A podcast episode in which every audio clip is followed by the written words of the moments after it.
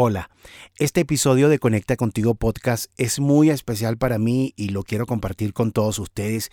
Es este lenguaje, esta nueva propuesta donde también incorporo contenidos de crecimiento personal, contenidos que nos permitan una mirada, una posibilidad diferente para sentir distinto, para entender distinto lo que vivimos hoy en nuestra vida. Ustedes saben que Conecta Contigo Podcast es un podcast de crecimiento personal y esta manera que he incorporado también eh, como parte del formato de Conecta Contigo Podcast van a estar escuchando eh, cada cierto tiempo episodios como este. ¿Dónde está tu foco de atención hoy? Es esta entrega de Conecta Contigo Podcast, así que adelante. Escuchemos este hermoso episodio que he disfrutado mucho hacerlo, crearlo, cada sonido, cada voz que he incorporado allí y siempre es un gusto saber que ustedes y nosotros seguimos conectados. Esa conversación que ilumina la posibilidad de estar conmigo y con el otro desde la pregunta. Hola, soy Leonardo Álvarez, coach personal. Conecta contigo. Comienza ahora.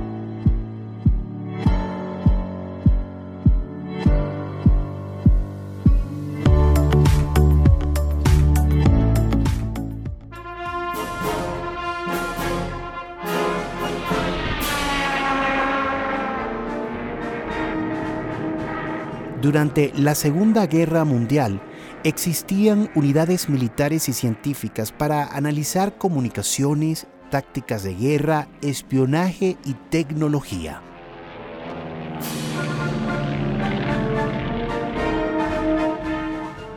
Era de especial interés encontrar cómo ser ágiles, más fuertes durante la guerra en el desempeño de barcos y aviones para obtener ventajas cada vez más decisivas frente al enemigo alemán.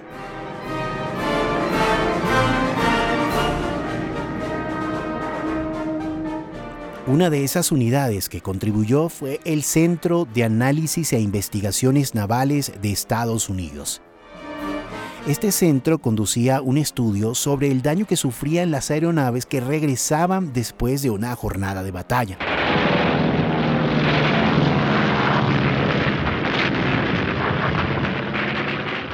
Analizaban los orificios que sufría el fuselaje de los aviones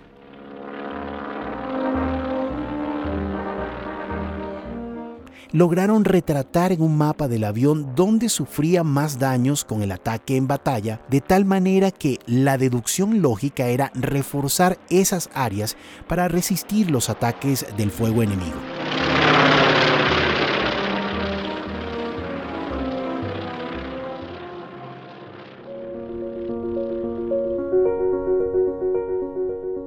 Sin embargo, un matemático, Abraham Walt, empezó a aplicar sus habilidades estadísticas a varios problemas de guerra, entre ellos este asunto de los daños del fuselaje del avión.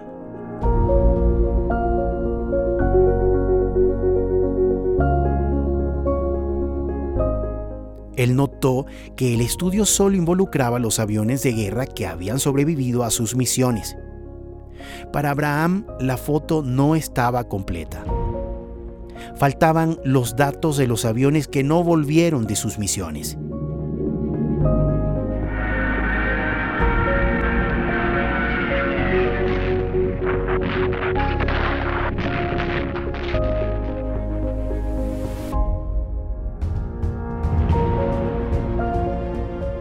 Con esto en mente, el matemático dedujo entonces que las áreas a reforzar no eran las que tenían más daño en los aviones, pues aún con agujeros del fuego enemigo volvían de sus misiones.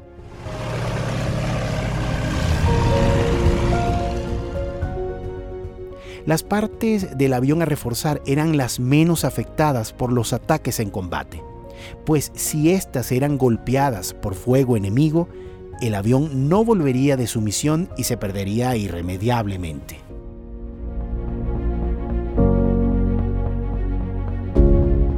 Esta deducción de Abraham Walt le permitió demostrar lo que llamaría sesgo de supervivencia. un lógico error que lleva a falsas conclusiones por concentrarse solo sobre las personas o cosas que superaron un proceso particular. Y cuando nosotros hacemos esto, pasamos por alto aquellos elementos ignorados típicamente porque carecen de visibilidad.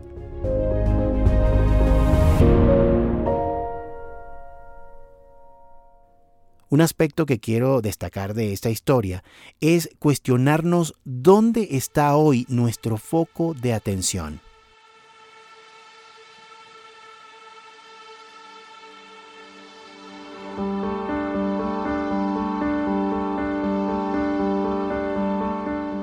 El foco de atención siempre tenderá a mirar aquello que falta, aquello que no está bien, aquello que resulta una amenaza según nuestro cerebro y aunque el sistema de supervivencia nos ha ayudado, no en todos los aspectos de la vida es efectivo.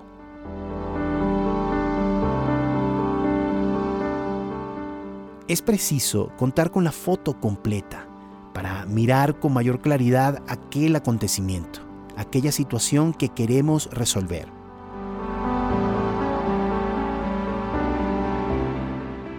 Ahora bien, buscar mirar la foto completa implica permitirte ver diferente, sentir diferente, comprender diferente.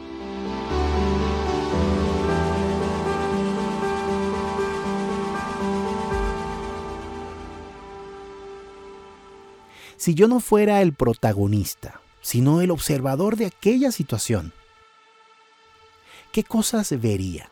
¿Qué cosas sentiría? ¿De qué me daría cuenta?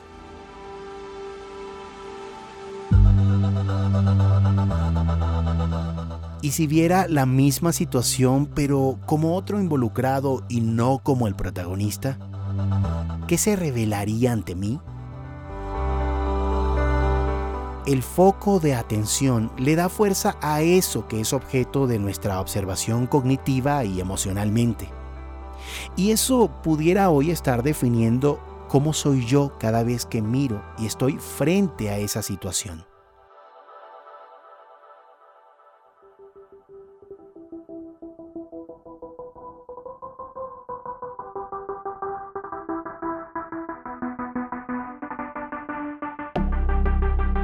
Daniel Goleman investigador y profesor de inteligencia emocional, nos describe en su libro El foco de atención que nuestro cerebro tiene como dos cerebros.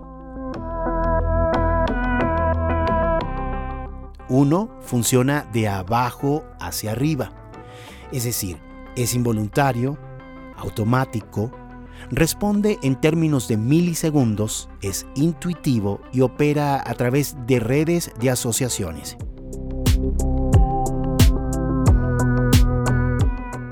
El otro cerebro, que funciona de arriba hacia abajo, es lento, voluntario, es forzado, es asiento del autocontrol, autorreflexión, la deliberación y planificación y aprende nuevos modelos.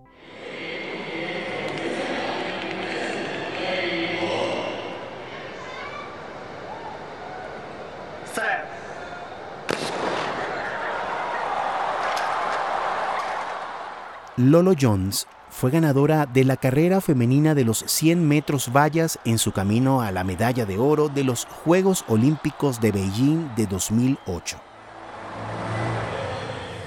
Durante los entrenamientos, saltó sin problemas todas las vallas con un ritmo despojado de esfuerzo. De repente algo salió mal. La cosa fue al comienzo muy sutil y consistió en sentir que estaba aproximándose demasiado deprisa a las vallas. Por ello, pensó, presta atención a la técnica, asegúrate de levantar bien las piernas. Pero ese pensamiento la llevó a esforzarse un poco más de la cuenta, golpeando la novena de las diez vallas. Jones no acabó primera, sino séptima, y sufrió un ataque de llanto en plena pista. Durante los Juegos Olímpicos de Londres de 2012, donde finalmente acabó cuarta, Jones pudo recordar con toda nitidez el origen de ese fracaso. Daniel Goleman nos explica que si le preguntásemos a un neurocientífico cuál es su diagnóstico del error de Jones, respondería algo así como, cuando en lugar de dejar el asunto en manos de los circuitos motores que habían ejercitado esos movimientos hasta el grado del dominio, empezó a pensar en los detalles de la técnica, dejó de confiar en su sistema ascendente, automático, instintivo, y abrió así la puerta para que el sistema descendente, lento, planificador, autorreflexivo, empezase a interferir desde arriba.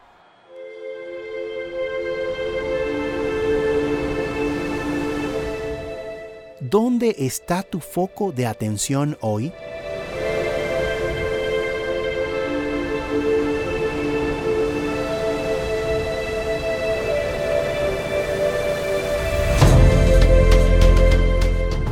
Quizás el foco de atención debe estar en confiar en que lo aprendido hasta ahora puede ayudarte a salir adelante.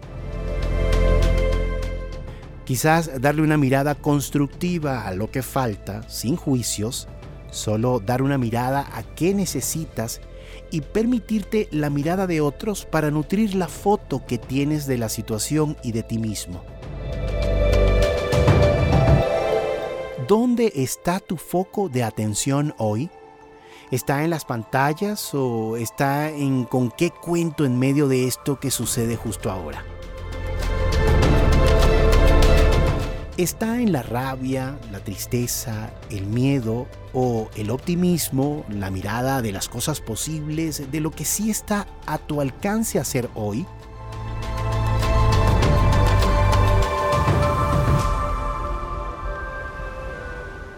ustedes y nosotros seguimos conectados.